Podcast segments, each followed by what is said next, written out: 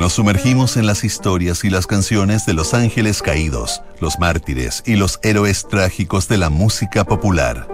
Sintonía crónica, epitafios. Una memoria sónica de esos íconos que tras su partida se transformaron en leyenda. Con Bárbara Espejo y Rodrigo Santamaría. Auspicio de Servicios Funerarios María Ayuda. Duna. Sonidos de tu mundo. En el programa de hoy revisaremos la historia de los Jaivas. Estás en sintonía crónica Epitafios en Duna. Los Jaivas logró unir la tradición cultural latinoamericana con el rock y creó uno de los proyectos de fusión más originales y prolíficos en la historia de la música popular. De paso, tuvieron que buscar su lugar en el mundo y sobreponerse a los dramas políticos y personales que les tocó vivir durante buena parte de su carrera. En sintonía crónica Epitafios, los Jaivas, todos juntos.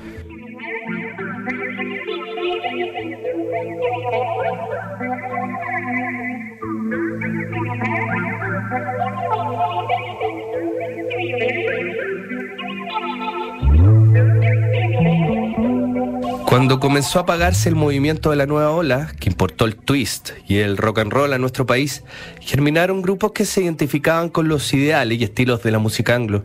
El destape cultural de la comunidad hippie y la música psicodélica tuvieron eco en Chile, donde incluso hubo un festival en 1970 que emuló al mítico Woodstock. En Viña del Mar, un grupo de jóvenes llamados los High Bass se tomaron la escena con una vocación popular que fue mutando hacia el rock fusión. Pronto agregaron instrumentos latinoamericanos y consolidaron su nuevo sonido adoptando el nombre de los Jaivas, que los ubicaría como una de las propuestas más interesantes del rock local. Los Jaivas estaban formados por los hermanos Claudio, Gabriel y Eduardo Parra, junto a dos amigos de la infancia, Mario Mutis y Eduardo Gato Alquinta. Aunque comenzaron siguiendo las modas de la época, el grupo empezó a mutar a un estilo propio que se fue consolidando con el tiempo y la experiencia. El oficio se lo hicieron en los boliches del puerto de Valparaíso, un lugar donde se respiraba toda la gama que ofrecía la música popular, desde el tango hasta el rock and roll.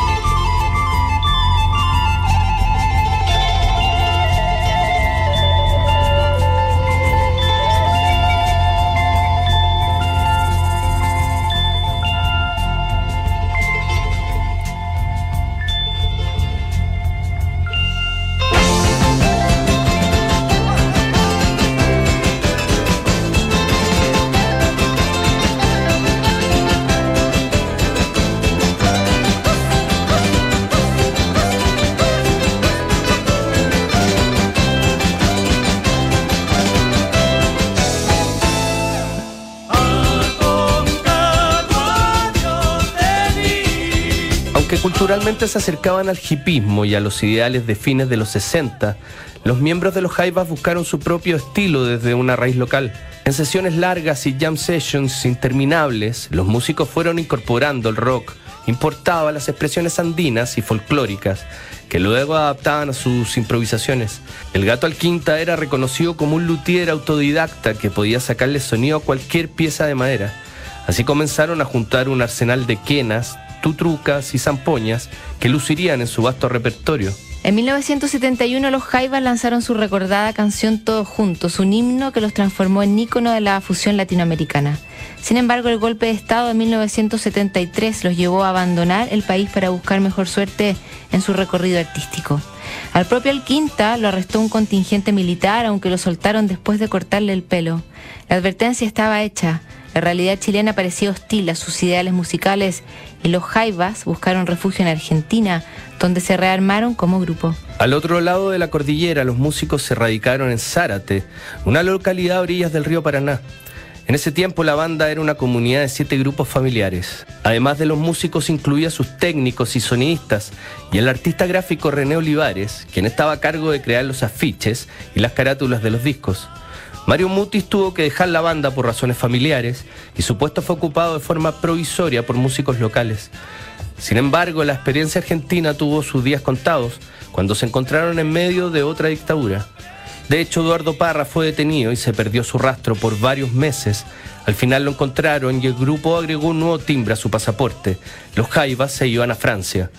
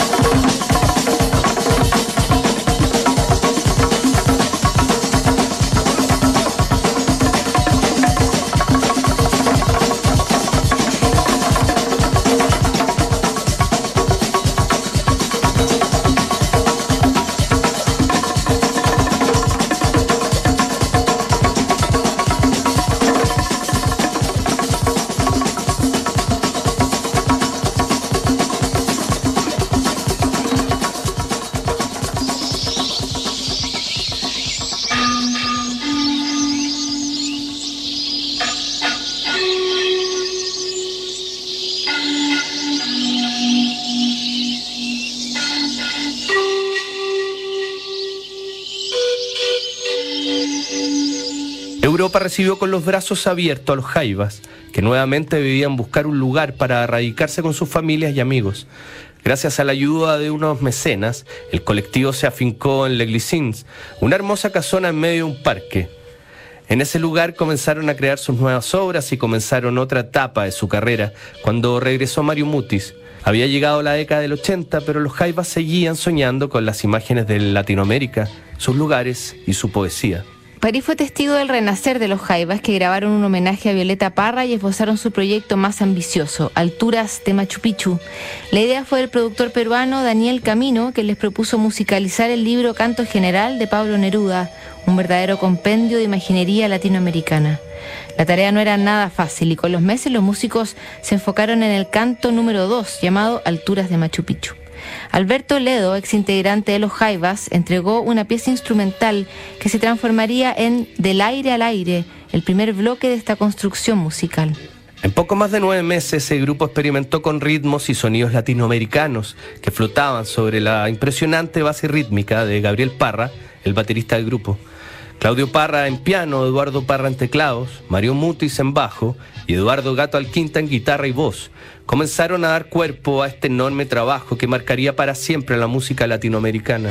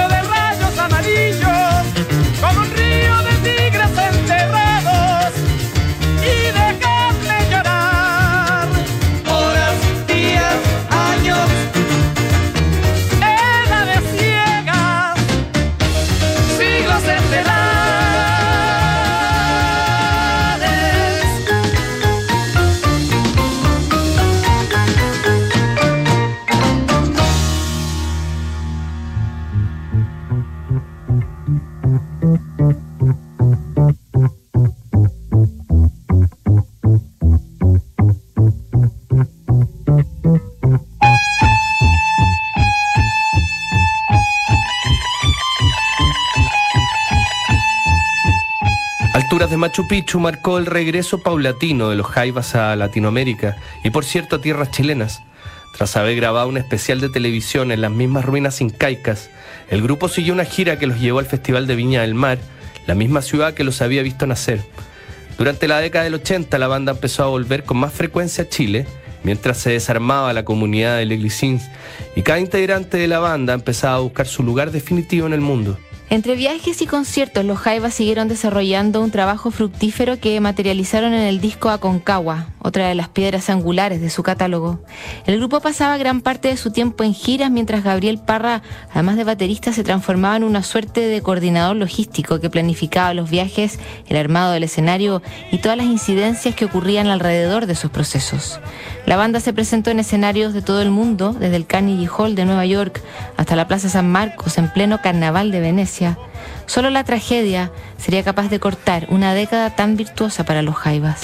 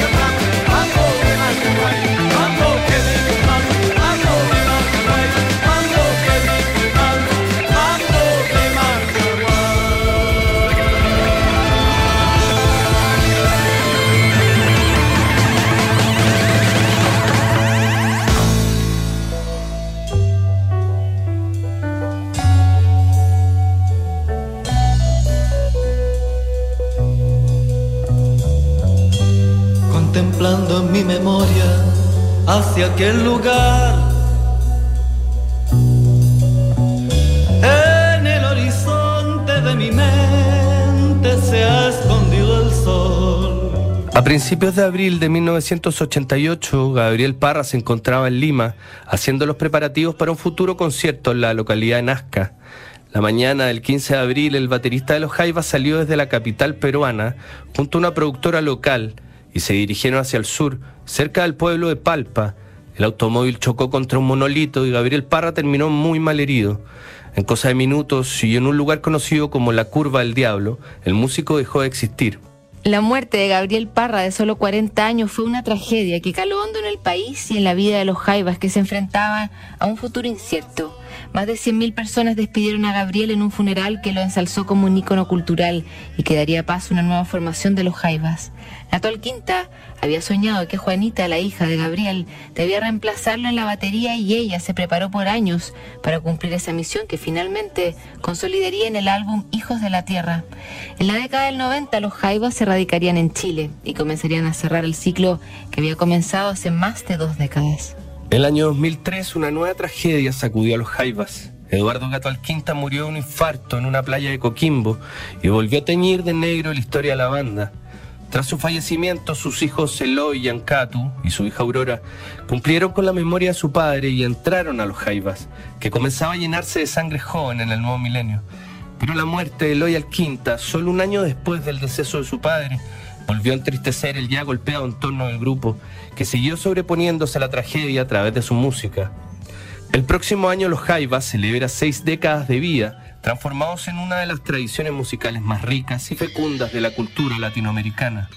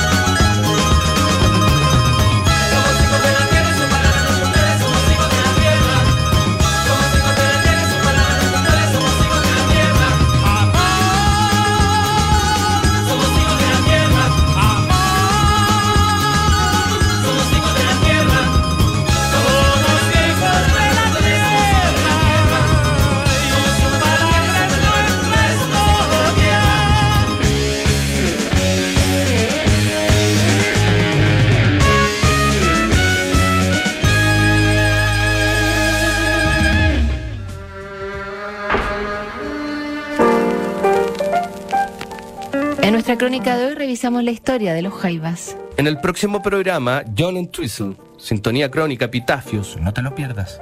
¿Sabías que puedes comprar de forma anticipada los servicios funerarios de María Ayuda? Entrégale a tu familia la tranquilidad que necesitan y estarás apoyando a cientos de niños de la Fundación María Ayuda. Convierte el dolor en un acto de amor. Cotiza y compra en www.funerariamariaayuda.cl. Siguen aquí los sonidos de tu mundo. Estás en Duna 89.7.